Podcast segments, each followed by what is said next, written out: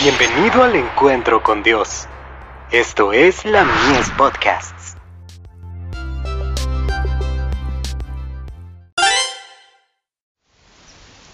Cada día con Dios. Te guardaré. Por cuanto has guardado la palabra de mi paciencia, yo también te guardaré de la hora de la prueba que ha de venir sobre el mundo entero, para probar a los que moran sobre la tierra. Apocalipsis 3, verso 10.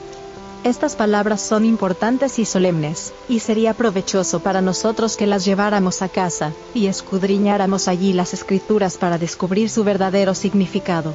La hora de la prueba ha de venir sobre el mundo entero, para probar a los que moran sobre la tierra, y aunque no deseemos provocar un tiempo de prueba ahora, ni estemos dispuestos a quejarnos de las pruebas que han de venir en el futuro, debiéramos estar en tan íntima comunión con Dios, que no caigamos en tentación cuando ésta sobrevenga. ¿Quién hay entre vosotros que teme a Jehová, y oye la voz de su siervo? El que anda en tinieblas y carece de luz, confíe en el nombre de Jehová, y apóyese en su Dios. Isaías 50, verso 10. El Señor levantará bandera en favor de nosotros contra el enemigo. Debiéramos creer que tenemos un ayudador en Dios, que no necesitamos temer, ni llenarnos de admiración y espanto, porque sabemos que el Dios de Israel ha estado con su pueblo desde el mismo principio, que desde la misma infancia de este mundo, el Señor ha estado con sus hijos obedientes. Debemos demostrar que tenemos confianza en Dios, y manifestar al mundo que podemos confiar en Él porque creemos en Él.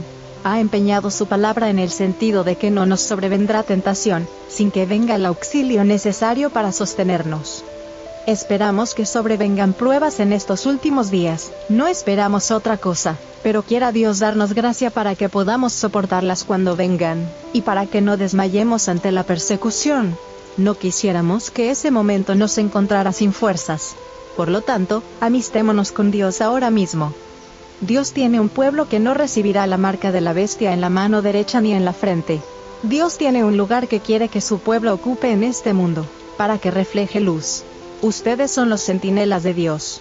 Cristo dice de su pueblo, Vosotros sois la luz del mundo, una ciudad asentada sobre un monte no se puede esconder. Mateo 5, verso 14. Dios hizo su ley para todo el universo. Creó al hombre, dio las generosas provisiones de la naturaleza, tiene nuestro aliento y nuestra vida en sus manos. Debe ser reconocido, su ley debe ser honrada ante todos los grandes hombres y los más elevados poderes terrenales. The Review and Herald. 15 de abril de 1890.